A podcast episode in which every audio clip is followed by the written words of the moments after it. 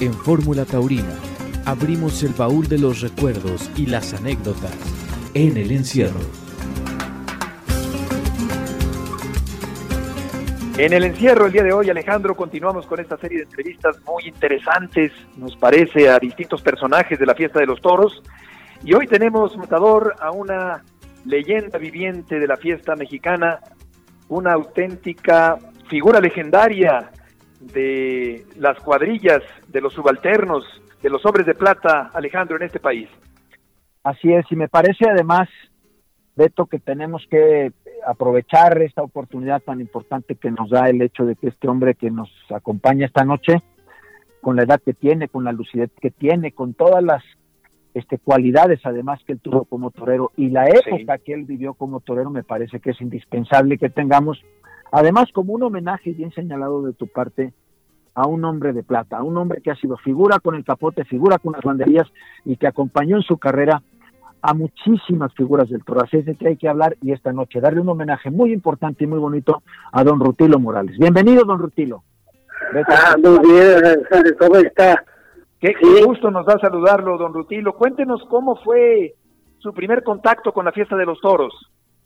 Bueno, pues yo nací en la Plaza de Toros del Torero porque mi papá era el administrador de la Plaza de Toros del Torero, la colonia de Roma, la Condesa. Duró 30 años en ese puesto. Éramos dos hermanos y jugábamos a todos. Y a un amigo hasta los 12 años supimos que era un amigo ahí para que fuera con nosotros a la plaza ahí me acuerdo que los llevaba mi mamá a un sitio que tenía descubierto para cubrir las corridas, circo o canto. Vimos ahí a Carmelo Pérez, muy buen torero, Heriberto García y varios matadores. claro. Estamos hablando de los años 30 del siglo pasado, don Rutilo. Sí, así. ¿Qué otro torero recuerda usted haber visto en sus primeros años de aficionado? Un torero español Pojada que trajeron entonces que a, Alberto García, a Saúl Solís, algunos mexicanos que toreaban poco pero distinguidos y al, al matador Rodolfo Gaona apenas recuerdo yo haberlo visto. Pero claro, Rodolfo Gaona se despidió en 1925 Heriberto García, un torero posterior a Gaona, el maestro de Singilucan, Heriberto García. ¿Y cómo era la fiesta en esos años, don Rutilo? Bueno, era diferente de pesquía de los toros porque era un poco más salvaje, se puede decir. No estaba seleccionada la sangre hasta que don Antonio Yaguno trajo de Marqués de Saltillo y hasta la fecha existe alguna rama de esta de sangre muy buena que trajo de Luces Galerías Mexicanas y Chafí fue el que más conservó esa sangre y esa carta. ¿Cuáles eran las ganaderías más importantes de aquellos años? De Ciudad Barrabosa, sí.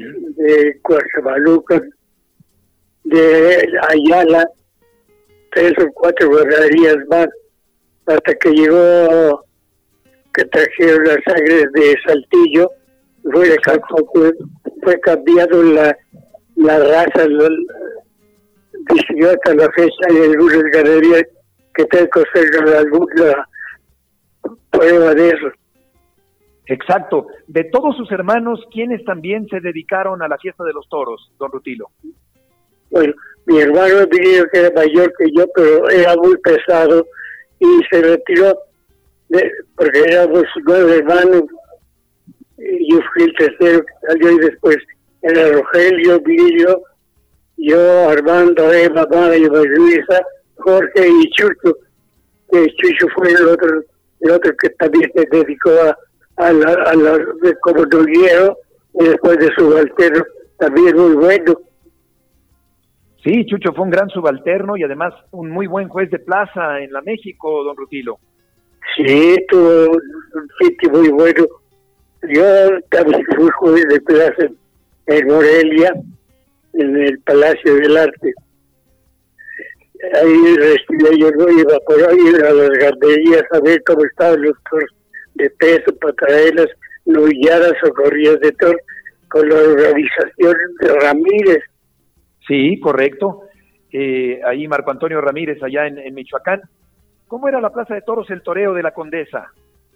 Sí, la Condesa es donde nacimos, en las, la, colonia Roma, y atrás de la plaza, las cosas de Salamanca y Durango pertenecían a la Condesa.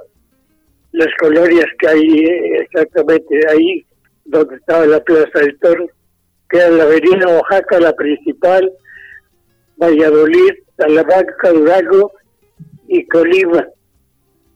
Exactamente, esa es la manzana donde estaba la Plaza de Toros, el Toreo de la Condesa.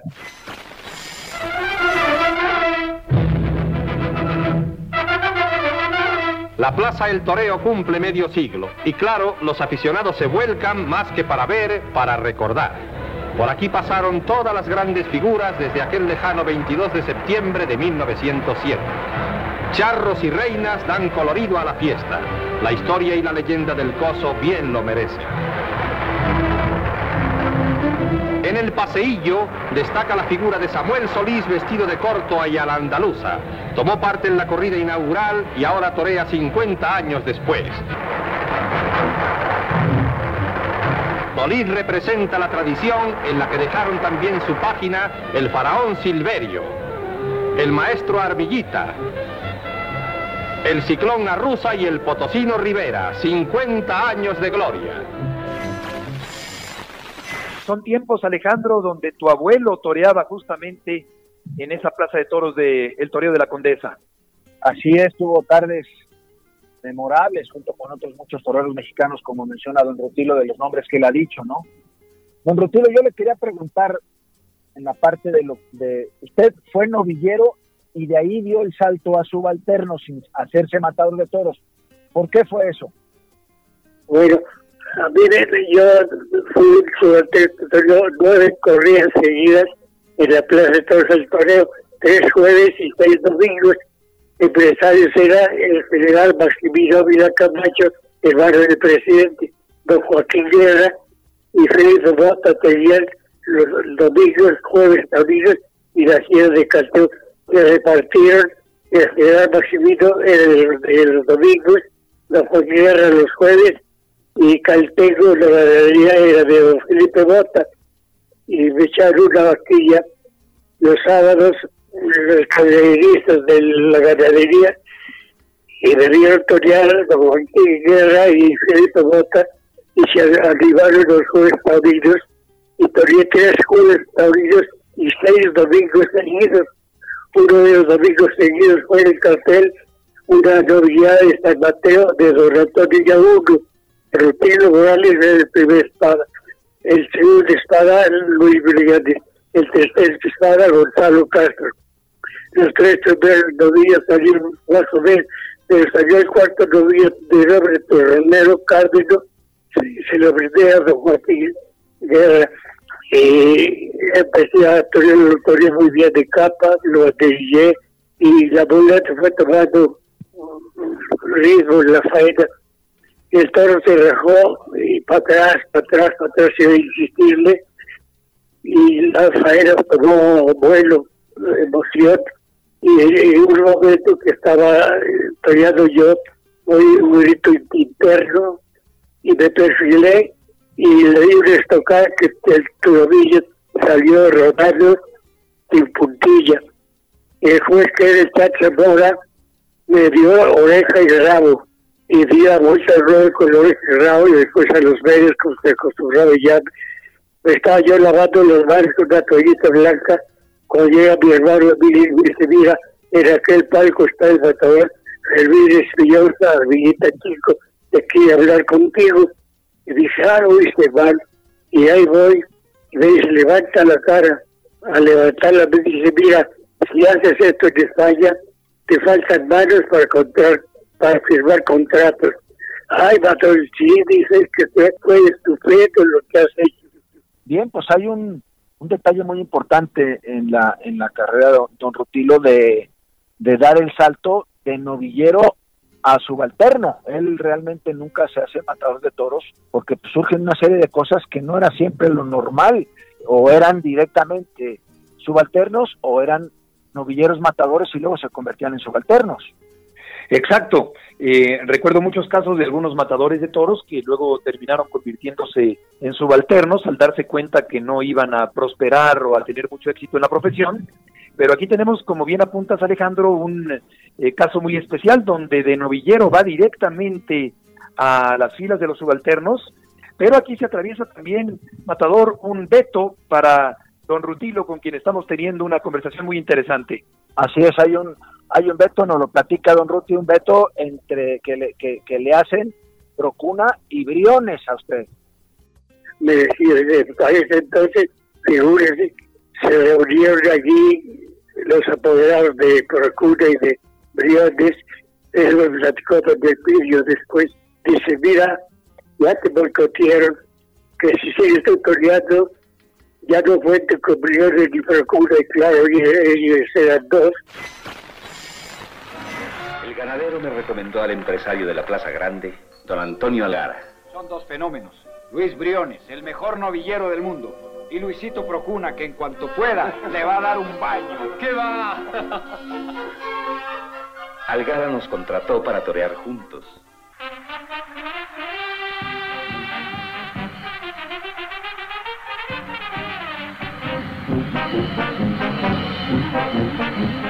La plaza estaba llena. Briones era el torero de moda y todos lo aplaudían. En mí no se fijaba nadie.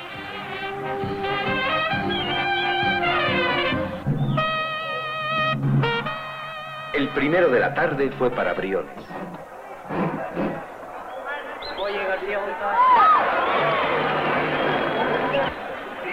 Para el público la corrida había terminado, pero como pagaron su entrada se quedaron a ver qué hacía yo. Allí estaban otra vez, fríos, serios, molestos, impacientes. ¡Acá, que no te queremos ver! ¡Déjate de payasadas y torea!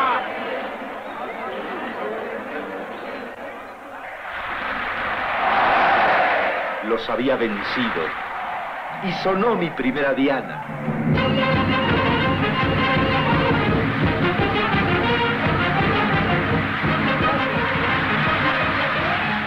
Muchas gracias. ¡Bravo! ¡Viva ¡Gracias! Críticos y empresarios rodearon a mi apoderado, llovieron los contratos y mi nombre agotó el papel.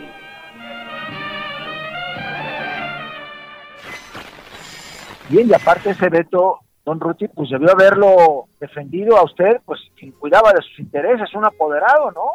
Sí, desde luego yo, yo creo que ese es un buen punto porque pues eh, todo torero necesita a alguien que administre su carrera, que pelee por sus derechos, que lo apodere propiamente. ¿Usted tenía eh, en aquellos tiempos un apoderado, don Rutilo? Yo no sabía que había que tener un apoderado que se encargara de, con los periodistas, la publicidad, las fotografías, a la empresa, de, las actuaciones, Así es que pues, me quedé. Eugenio Alvarado que había llevado las, a, la cuadrilla juvenil a su derecha, llegó al torneo y dice, mira, ya firmó una corrida para ti en la Plaza de Hacho, en Perú, la, la Feria del Señor de los Milagros.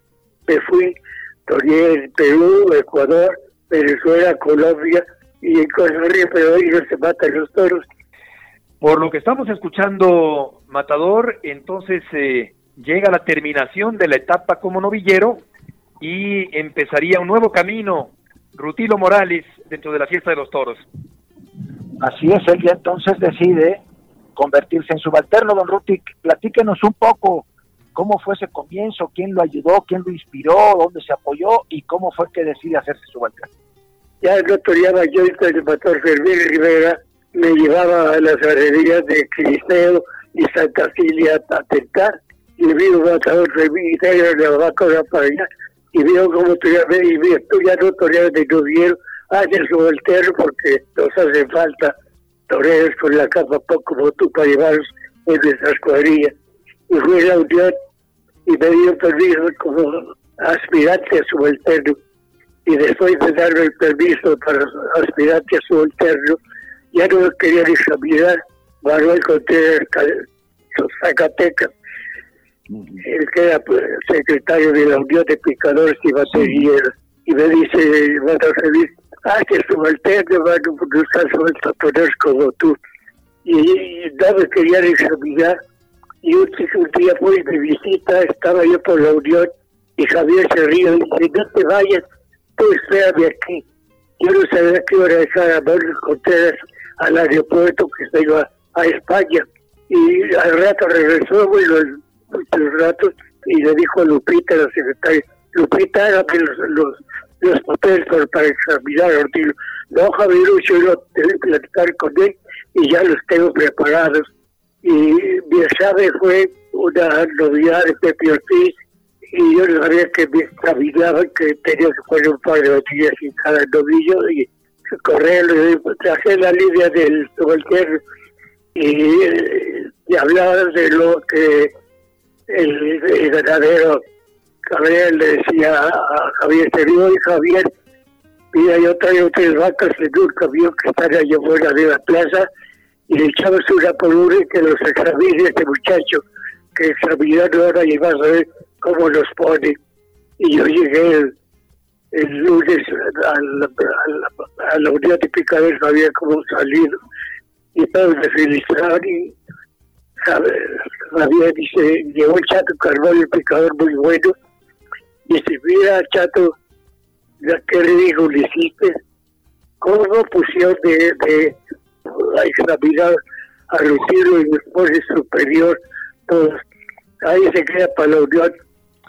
Está resultando muy interesante, Matador, escuchar a don Rutilo Morales. Vamos a continuar platicando con él el día de hoy aquí en el programa en el encierro en Fórmula Taurina. Y esta plática, al escucharlo, estas evocaciones tan nostálgicas de tiempos románticos de la fiesta en México, me hacen recordar también, desde luego, a la gran cantidad de banderilleros y picadores, puntilleros famosos, importantes, que han destacado a lo largo de las décadas en la fiesta mexicana. Además, en, esos tiempos, ser un subalterno de banderillar con esa habilidad que lo hacía don Rutilo, pero principalmente tener ese capote, tener ese sentido de la colocación, esa manera de lanzar a los toros, pues hombre, era una profesión y sigue siendo una profesión muy digna y muy importante. Y hay que recordar que todas las figuras del torero, todas las figuras del torero que ha habido en la historia, todos siempre han sido acompañados de grandes picadores y de grandes subalternos. Y creo yo todavía más importante, de grandes subalternos que han sido haces con el capote, como el caso de Don Rutilo. Exacto. Eh, don Rutilo fue un excelente torero con el capote. Desde luego que lo recordamos en muchas actuaciones ya en la Plaza de Toros México. Su hermano Chucho también, que había sido novillero, al igual que Rutilo. En el año de 1957 se presentó Chucho Morales en el Toreo de Cuatro Caminos, alternando con Rubén Bandín y con Gabriel España con Novillos del Romeral. También Chucho tuvo la oportunidad de torear en la Monumental Plaza México, pero al igual que su hermano Rutilo Matador, se decidió a ser subalterno y se convertiría en peón de brega, muy brillante, muy inteligente, muy conocedor del comportamiento del toro mexicano en la cuadrilla de muchos toreros mexicanos importantes, entre ellos desde luego Manolo Martínez. Y la historia de Don Rutilo pues habla también de colocaciones desde toreros muy antiguos hasta la época de, mi hermano David, o sea, fue un lidiador excepcional y, yo creo que esa, ese era una pues un, un atributo muy, muy especial en ellos dos, tanto con, el maestro Rutilo como con el maestro Jesús. La verdad es que eh, fueron destacados lidiadores y, y, además siempre participando en las mejores cuadrillas de las máximas figuras del torneo. Exactamente, Chucho desafortunadamente murió el año anterior, en 2019, se caracterizó por su conocimiento también como juez de plaza, tuvimos la oportunidad de tratar a Chucho en muchas ocasiones. Y recordábamos a grandes eh, subalternos como el Güero Guadalupe, que fue aquel picador legendario, el Güero Merino, que también era un extraordinario subalterno de a pie, Rafael Osorno, que inmortalizó aquel novillo mañico de Matancillas, eh, una de las emblemáticas eh, faenas de novilleros en la historia del toreo de la Condesa y que después también se convirtió en subalterno el papá de Curro Leal también, eh, Matador, Cayetano Leal, eh, Felipe González, el talismán poblano y sus hijos, que también han sido subalternos. En realidad una gran historia de subalternos muy brillantes que hemos tenido en la República Mexicana. Javier Cerrillo, Pascualet, hombre, muchísimos que han sido justamente eso, ¿no? Yo creo que se han destacado también porque el ser un subalterno de, a pie no, no solamente implica siempre lucirte con los palos, sino saber colocarlos en los sitios donde a los toros no les molestan, hacerlo con atingencia, evitar que se, que se lidien los toros con los capotazos innecesarios, no pasar en falso, tantas cosas que yo son las condiciones que todos conocemos que debe de tener un subalterno, pero yo digo que en el caso de estos dos hermanos y principalmente de Don Ruti, fueron capotes muy importantes, capotes verdaderamente de, de maestros que les hicieron llegar a sitios muy altos y principalmente Don Ruti colocado, como lo hemos dicho igual que su hermano, en las mejores cuadrillas de las máximas figuras del mundo. Don Rutilo, ¿tuvo usted algunas anécdotas con otros personajes de la fiesta de los toros? El Chato Carbón estaba enojado conmigo por un día enterrado Moreno Moreno Cantiflas, a Mario Moreno Cantiflas, se, tenía un capote español que le había arreglado y habíamos tirado con él y, y, no apareció el capote y Cantiflas con razón enojado. Dice, ahora me regresa mi capote porque cómo se va a perder.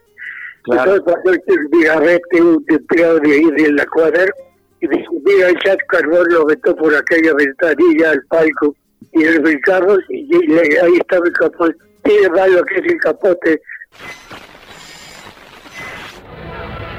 Y un gran ambiente de estrellas fílmicas y enorme expectación para ver a Mario Moreno Cantinflas, la máxima actuación cómica de la tarde.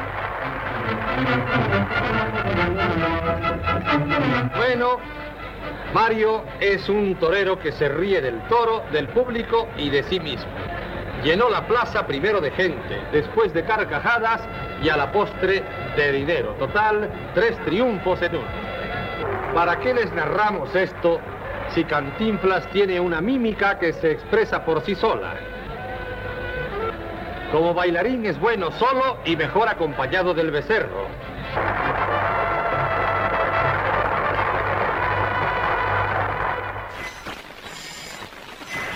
¿Cómo era Cantinflas como torero? Uy, de, de, de risa, además de ver cómo lo fajado al partir plaza y le traslados de capi y buleta.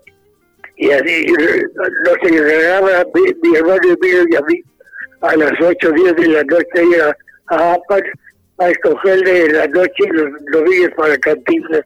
Figúrense usted, un montón de beceros y sus alrededor y, y ahí vino y nos vestíamos de todos los animales para que todos se la avioncita.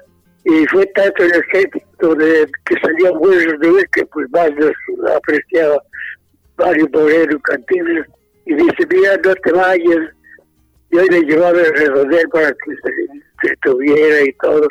Claro, claro. Y él llegó y estaba la Sabía torear, conocía el oficio de torear, Cantinflas. Sí, bueno, en dos, tres festejos y fuimos todo de la Cruz a Lapa, en el cuarto de las, las, las muchachas que le habían cantantes, porque torear el Cantinflas y en la noche en el teatro pero ya después ya no podía acompañarlo. Un policía acompañando a Jorge Negrete llega a recordarle su promesa. Y Cantinflas, que es muy cumplidor, dice que para luego es tarde. Y que él es muy chicho para eso de la toreada y allá va a demostrarlo. Mientras se sienta a esperar la salida de su enemigo. Y ya los tenemos frente a frente. Después de mirarse con un poco de desconfianza, el animal se arranca y empiezan las carreras, y el changuito más genial que se haya parado en el toreo da principio a su faena. El torito parece un poco desnutrido y pierde el equilibrio, en tanto que Cantinflas espera a que se reponga y Jorge Negrete se ríe de los dos. Cantinflas continúa sentado esperando, pero sobre el toro, que no parece tener muchos deseos de pelear, por lo que el gendarme 777 le levanta una infracción. Y después de ponerse de acuerdo parece que ya se deciden a pelear. Pero no, todavía se acuestan a descansar ante la perspectiva de lo que tendrán que correr después. Y cuando el bicho parece decidido, Cantinflas le dice, espérate tantito. y el genial Cantinflas echa mano de lo mejor de su repertorio.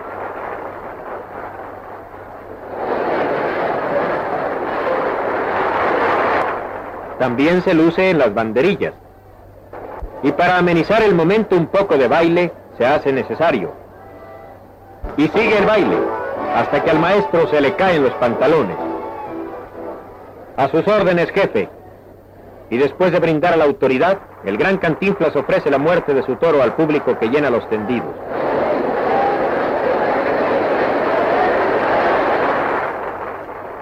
De una certera estocada acaba con el bicho y lo ayuda a bien morir acercándole uno de sus zapatos. El animal no pudo resistir más y expiró. Y por haber toreado a beneficio de los hijos de los bomberos y policías, es nombrado comandante. No habrá fuego que resista a este bombero.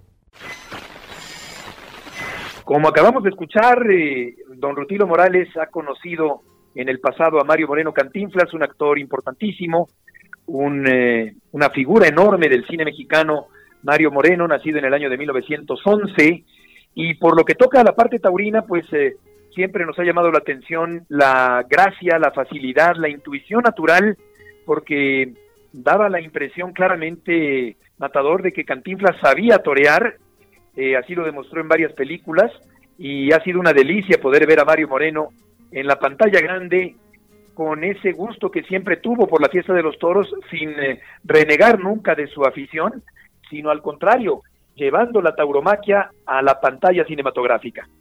Así es, y, era, era, hombre, con lo simpático que era, como cómico, como todo lo que hacía, pero él tenía idea, ¿eh? las cosas que tú le ves, los quiebros y las vueltas, y, tiene momentos en los que él entiende muy bien el toreo, inclusive fue fue ganadero, ¿no? Y ahí en la Purísima tenían lo de Moreno Reyes Hermanos, que era la ganadería de él, y yo y quiero entender, este, me puedo equivocar, eh, Beto, pero yo quiero medio entender que él quiso ser torero al principio, siempre estuvo muy pegado a cosas del toreo.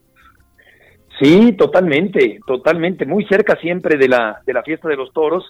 Eh, recordamos aquel triunfo clamoroso que tuvo junto con sus hermanos Eduardo y José cuando trajo del rancho La Purísima que acabas de mencionar en el Estado de México al toreo de cuatro caminos, aquel famoso toro Espartaco, un toro con el cual eh, Joselito Huerta realizó una faena muy importante en la Plaza de Toros el Toreo de Cuatro Caminos en el Estado de México. Ese toro fue indultado y hay una foto muy famosa donde Mario Moreno va dando la vuelta al ruedo con Joselito Huerta en esa que fue la, la máxima victoria taurina como ganadero que tuviera Cantinflas ya una vez que se convirtió en ganadero.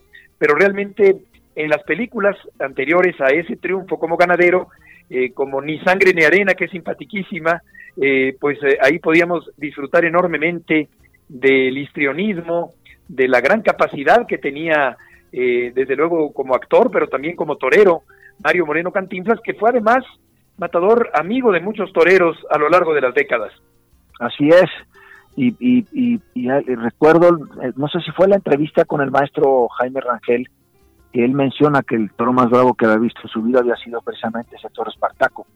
Y, y, y, me llama mucho la atención además porque eh, no era, vamos, era una ganadería que además la mataban las figuras, una ganadería, lo que quiere decir que, que, que Mario Moreno Cantinflas y sus hermanos y los que estaban al frente de la ganadería, pues tenían idea y tenían noción no solamente de la crianza, sino como yo digo, lo veías este, torear cómicamente y él se ve que tenía idea y tenía principios fundamentales de torear. Totalmente, totalmente, eso es muy cierto, se nota, a legua se nota de inmediato que Cantinflas conocía el, el toreo cuando lo, ejecuta en algunas películas, eh, Ni Sangre ni Arena, que es una parodia de aquella famosa novela de eh, Sangre y Arena de Blasco Ibáñez, que ha sido llevada al cine en distintas ocasiones, y esta era una parodia realizada por Cantinflas. Creo que también en la Vuelta al Mundo en 80 días hay algunas escenas taurinas. En El Padrecito creo que también aparece toreando por ahí Mario Moreno Cantinflas y pues ha sido muy interesante escuchar a don Rutilo hablar de esta relación que tuvo con Cantinflas porque Cantinflas se presentaba matador en varios lugares de la República Mexicana para presentar un espectáculo cómico taurino en el cual pues eh, eh, no cabe duda que la fiesta tenía eh, una inclusión dentro de los espectáculos y era bien recibida y era aceptada y era muy disfrutada la parte taurina de los espectáculos, encabezada por un hombre tan versátil, tan inteligente, tan talentoso como era desde luego Mario Moreno Cantinflas.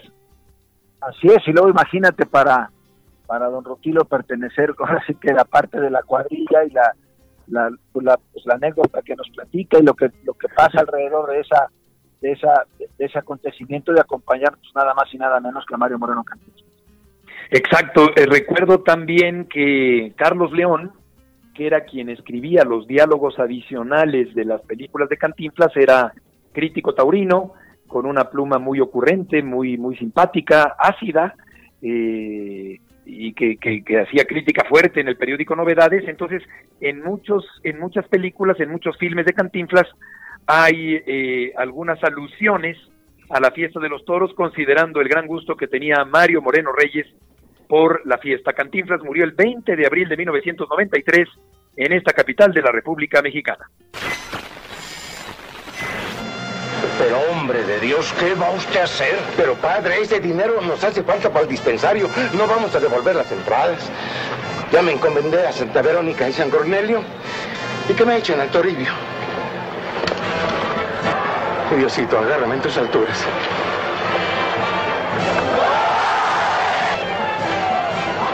Después de todo, no está del todo mal. Corea bien el padrecito ese. Ay, ay, padre, hombre. Si no me hace el quite, quítese, pero está usted paradote, viene el burel. Cada día es, es más, cada, cada, día más admiro este medio taurino, que es para nosotros y para España una cosa imprescindible. De manera que, que viva la fiesta y que dentro de la fiesta pues vivamos nosotros. Eh, cuando usted hablaba de Carmelo Pérez, recordé a Esteban García, que era el gran rival de Carmelo, de Armando Pérez en aquellos años. ¿Usted cree que se ha perdido la rivalidad en los ruedos actualmente? Carmelo Pérez yo lo vi torear mucho. Había varios rodilleros muy buenos, pero era diferente el vestido de los rivales hasta que llegó eh, la vez que trajo Chafik de, de los toros de Saltillo y luego se cambió la línea porque sean más nobles, con ya definidas las ganaderías. Sí, sí, cómo no, ha, evolucionado favorablemente el comportamiento y las características del toro mexicano. Pero le preguntaría don Rutil, ¿usted cree que hay menos rivalidad en los ruedos actualmente? Bueno, no, no es la rivalidad, es que es el estilo de cómo torean unos, uno trae con muy bien, no, no, no siente lo que están toreando, que eso transmite mucho al público ya usted recuerde a Silverio Pérez, no va a separar como se con el capote, la gente lo sentía porque él tenía el sentimiento de lo que estaba haciendo y eso lo transmitía a la gente y lo adoraron, desde fue el de mucho tiempo, ya viendo el maestro de Silverio Arribita Chico, Permín Rivera, Callitas, el soldado, pero eran diferentes los estilos de los poderes. ¿Cuál es la condición más importante para un subalterno para ser figura? ¿Torear bien con el capote o banderillear bien? A mí me ayudó mucho a acompañar a Fermín Rivera, a Quiriseo, a Santa Cilia, porque me he dejado poner las vacas al, al caballo, llevarlas de un tercio a otro, lo que, lo que pedía el ganadero, y eso me ayudó mucho a mí, el temple de que no le enganchen a uno los, los caballos. Yo de 1312 corridas como subalterno. Fíjense qué bonito porque los amigos matadores de toros, todas las figuras del toreo, mexicanas, españolas, me buscaban como subalterno, que porque es muy bonito tocar las puertas y pedir trabajo. Pero es superior cuando lo buscan a uno, me habla fugaz, a ver don Lorenzo Garza y Arvillita, para llevarle sus cuadrillas sí, qué orgullo que personajes me buscar para llevar Manolo Martínez, todos. Manolo tiene prendido de sus pasos y de sus movimientos el interés del público y está comenzando con mucha seguridad, la muleta muy planchada, muy toleramente, doblándose suave y mandón con charro, muletazo de la firma. Y va Manolo a darse ese clásico paseíto después del prólogo del planteamiento, por así decirlo, de su faena que ha realizado con los muletazos anteriores.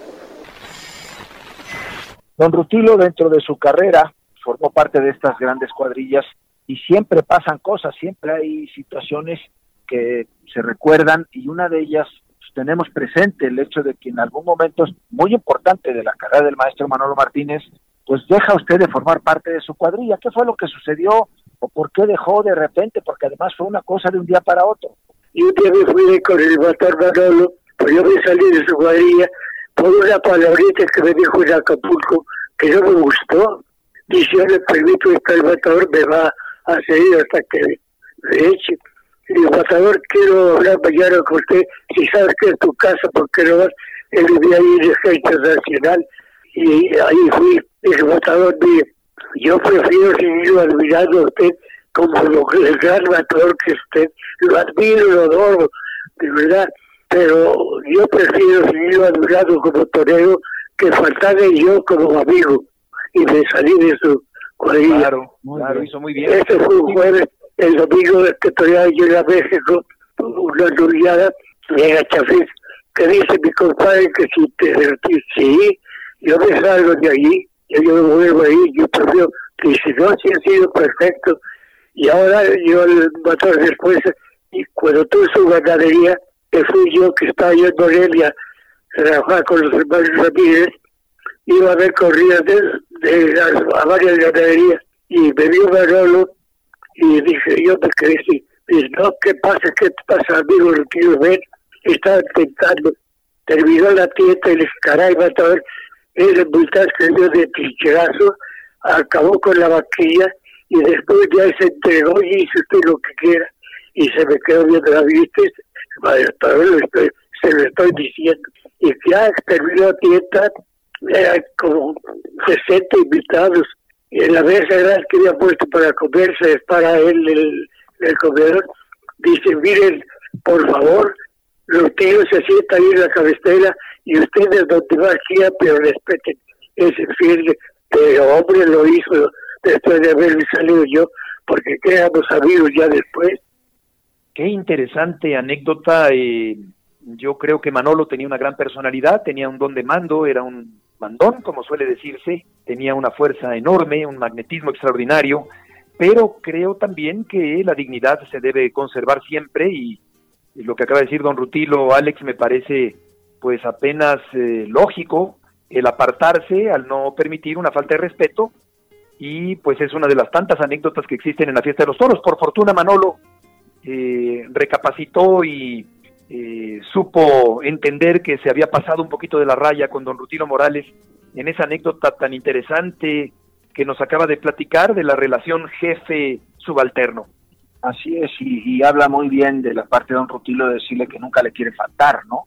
Por el respeto, por la, por la importancia que tienen las figuras del toreo, pues hombre, siempre por encima de todo estuvo la educación de, de don Rutilo de, hombre, de, no faltarle al respeto, ¿no? Sinceramente yo creo que ha sido un, detalle muy bonito y no siempre son cosas que se pueden ver en las cuadrillas y las relaciones de los matadores de toros con, sus cuadrillas. Exacto, porque eh, yo, yo observo a, a los matadores, eh, las indicaciones que dan, lo enérgicos que pueden ser, los regaños que pueden eh, hacer también, desde luego, pero eh, desde luego que hay un, marco de respeto que no quiso que se pasara, que se rebasara don Rutilo Morales, y ahí nos cuenta esta historia con Manolo Martínez, que fue sin duda una de las más grandes figuras mexicanas de toda la historia. Rutilo Morales siguió toreando muchos años más y hasta la fecha se mantiene en buenas condiciones con estas ganas y este ánimo que nos decía su hija Verónica, Alex, que eh, le da a don Rutilo el poder eh, abrir el baúl de los recuerdos y ponerse a hablar como lo ha hecho en este programa de una manera tan entusiasta y tan evocadora y con buena memoria, por cierto, también. Así es, yo creo que además, eh, don Rutilo Beto, yo pienso que, que siempre en la fiesta de los toros los subalternos han tenido un lugar muy especial, muy importante alrededor de los matadores de toros, alrededor de los rejoneadores, en este caso hasta de, de un artista cómico como es el este Mario Moreno Cantinflas. Pero ha sido una pues una noche muy bonita, yo creo que un homenaje muy merecido un reconocimiento a un, a un subalterno que tuvo un gran capote, que tuvo un, un gran conocimiento, una colocación excepcional que acompañó a las máximas figuras del toreo, una verdadera figura y yo creo que además, pues hombre de los de los de los que sobreviven, este, de, Don Ruti es pues de los más de los más antiguos, el último quizá y era necesario que Fórmula Taurina le tuviera y le hiciera este homenaje a un hombre que ha sido una figurísima de los subalternos, de los últimos subalternos que, que son de la vieja guardia que puede estar vivo, don Rutilo pues se merece ese, ese homenaje. Adelante entonces con estas últimas preguntas, Beto. ¿Cuántos años tiene don Rutilo? 98. ¿Y cuándo cumple 99? En mayo. En mayo del próximo año. ¿Y cómo se encuentra físicamente? Pues muy bien de salud, ya no, ya no puedo andar así, pues ya el equilibrio lo perdí. Qué maravilla. Lo escuchamos muy bien, don Rutilo, y le agradecemos muchísimo que haya tomado la llamada. No, un abrazo para ti, de respeto a la invitación. Le agradezco mucho y, al matador Alejandro también. Muchas gracias. Gracias, don Rutilo. Un abrazo. Hasta luego. Hasta luego. Gracias. A ustedes.